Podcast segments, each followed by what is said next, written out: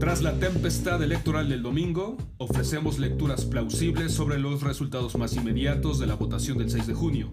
Por lo ocurrido en la capital, que no es cualquier cosa, la 4T sufrió una herida pero no de muerte. Se expande en términos nacionales pero se comprime seriamente en la ciudad capital. La manzana de la discordia, el presupuesto federal, por fortuna no quedó en manos del Frankenstein que encabeza Acción Nacional. Las voces habituales de Miguel Ángel Mata y Fernando Beltrán Nieves son las voces que participan en este nuevo episodio del complot nacional. Nacional.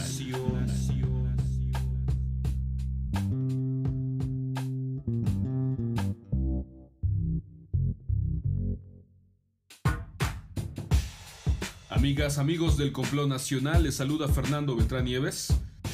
Tras la tempestad electoral del domingo, avancemos una lectura plausible de nuestra pasada jornada del 6 de junio.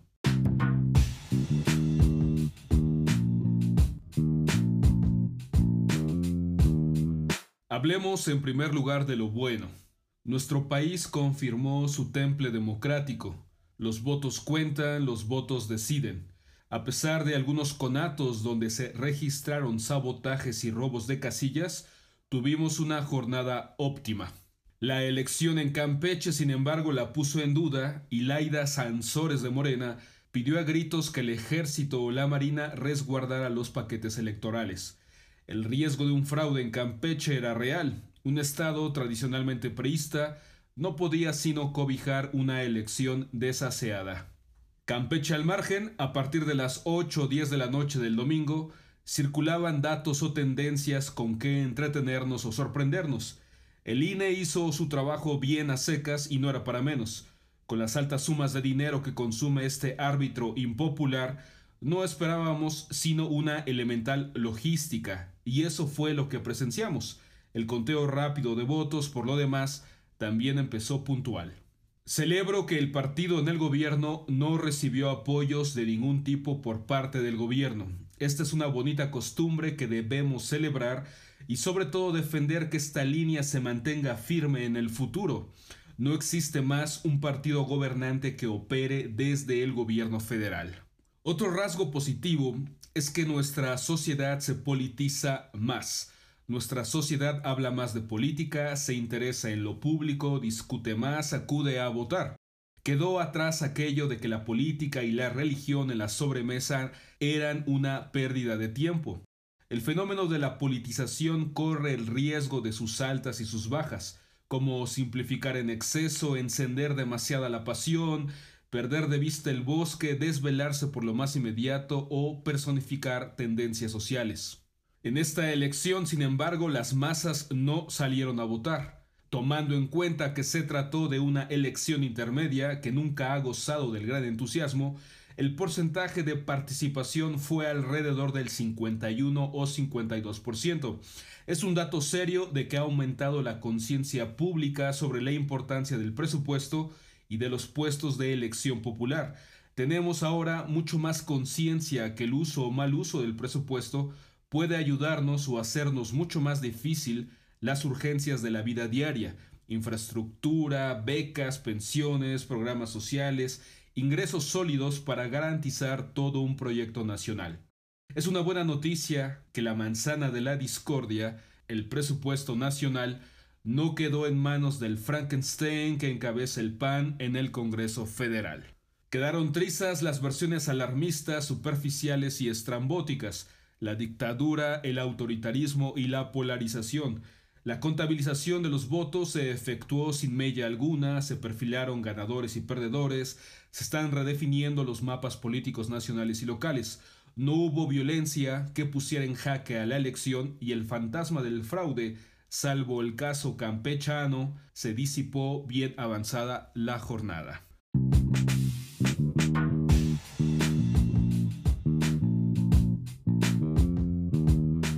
Hablemos ahora de lo malo.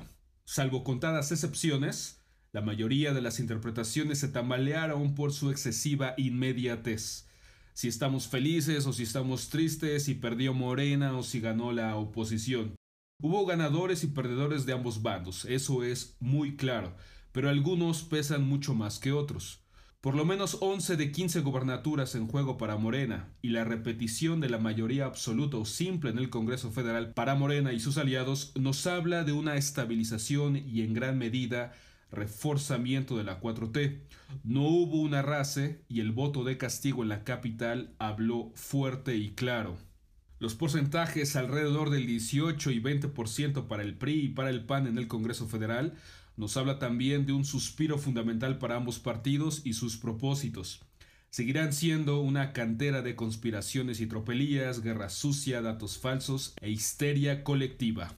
Nuevo León es un caso sui generis y el cuarto lugar de Clara Luz Flores nos habla también que una pésima candidata y una muy mala campaña tiene garantizada la debacle y la derrota. No quedó del todo claro la desaparición de los partidos caricatura o las rémoras de los partidos grandes.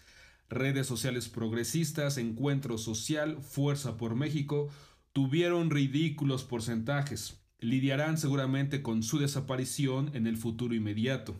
Aunque también son bajos, se salvaron otra vez Movimiento Ciudadano, el Verde, el Partido del Trabajo y el PRD les basta lo mínimo permitido por el sistema para seguir succionando del presupuesto y aquí entre nos, Movimiento Ciudadano y El Verde, con Nuevo León y San Luis Potosí en la bolsa, fueron las sorpresas cantadas de esta elección. Es de algún modo natural para un país como el nuestro, heterogéneo y complejo.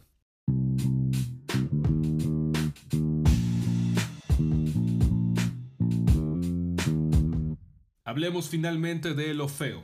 El mapa geopolítico de la capital cambió radicalmente. Morena sufrió un gran revés y con ello se desdibujaron las aspiraciones presidenciales de Claudia Sheinbaum y Marcelo Ebrard. La tragedia de la línea 12 contribuyó mucho al voto de castigo.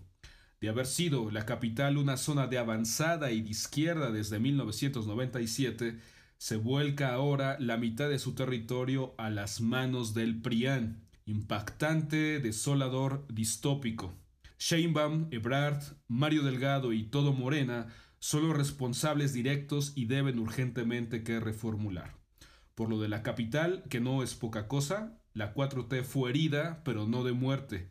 Vivimos la expansión nacional de la 4T, pero su compresión en la capital. Son tiempos sin duda de definiciones. Gracias por escucharnos y nos encontramos en la próxima.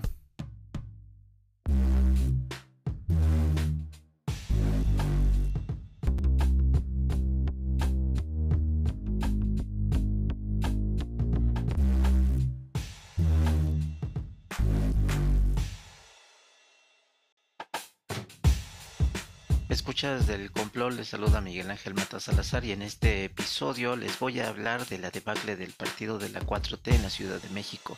Sigo en ello la afirmación del presidente de que esto fue resultado de una campaña de descrédito y propongo una posible ruta de una profundización de esta hipótesis como comentario final.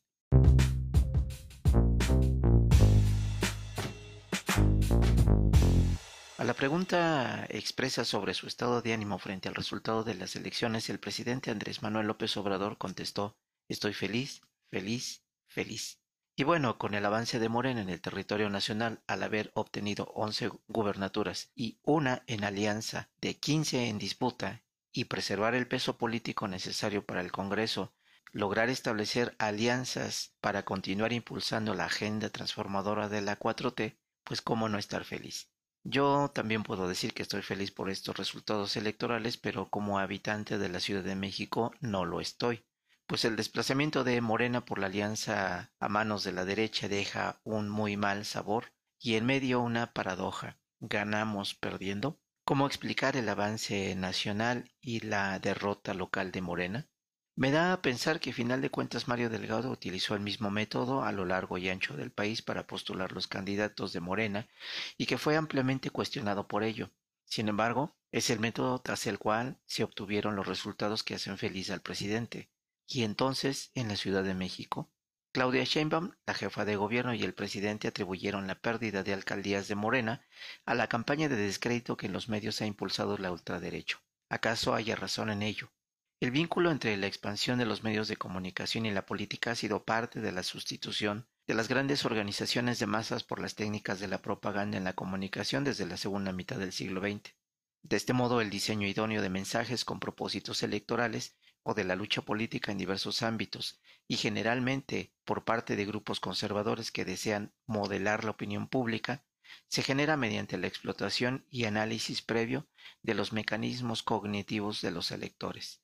Sin embargo, la Ciudad de México se ha caracterizado históricamente por su resistencia frente a estas estrategias de comunicación. Los diversos e históricos movimientos sociales y luchas por la democratización del país han surgido de la capital de la República. El más reciente y con un impacto directo en el ámbito de la comunicación política hasta el presente fue Yo Soy 132, precedido de la Estrategia de Comunicación Global en Internet del EZLN en 1994. Ambos casos resultan representativos de la política distribuida de los rebeldes en las redes digitales. La política viral en redes es entonces un fenómeno propio de las ciudades globalizadas como la Ciudad de México, una ciudad sujeta a los flujos económicos de redes de información e inversión financiera de empresas cuyas sedes transnacionales se encuentran en sitios como Nueva York, Berlín o Londres y sus respectivos intereses.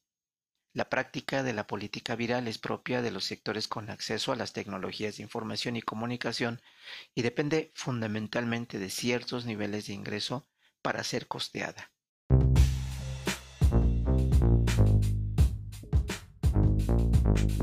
El triunfo de la coalición de derecha en la Ciudad de México se ha dado en alcaldías económica y políticamente importantes para la ciudad y para el país.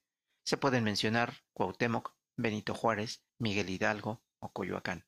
Alcaldías que al mismo tiempo son espacios geográficos de residencia con menores grados de pobreza que contrastan con otras alcaldías como son Gustavo Amadero, Iztapalapa, Iztacalco, Tláhuac, Xochimilco, Milpa Alta o Venustiano Carranza.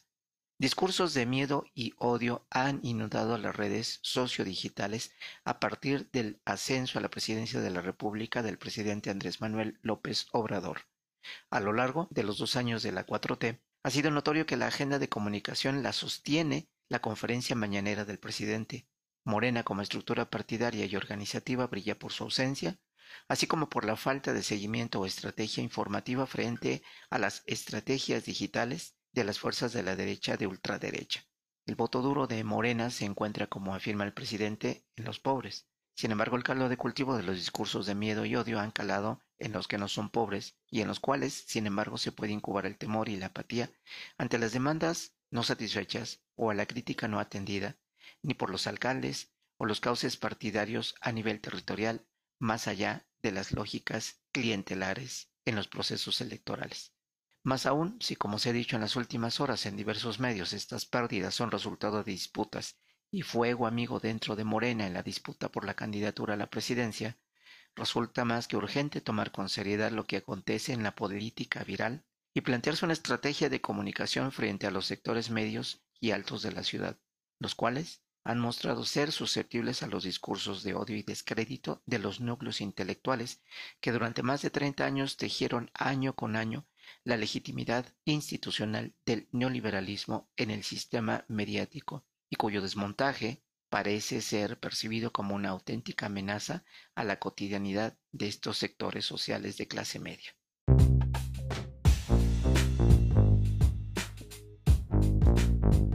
A un año del referéndum, para decidir la permanencia o no del presidente Andrés Manuel López Obrador, es el momento de que la comunicación viral se tome como una cuestión estratégica por el partido y las alcaldías, y no solo como un ejercicio de la presidencia de la República. Gracias por escucharme y hasta la próxima.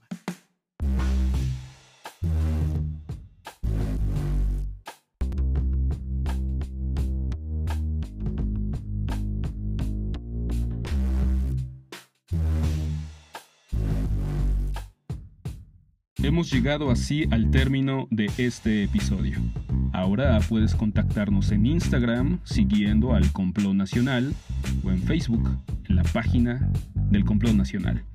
No olvides suscribirte a nuestra frecuencia sonora en Apple Podcasts o en Spotify o donde sea que escuches tus podcasts. A nombre de las voces que hicieron posible este programa, gracias por dejarnos entrar hasta la intimidad de sus oídos. Nos escuchamos pronto, muy pronto. en el siguiente complot.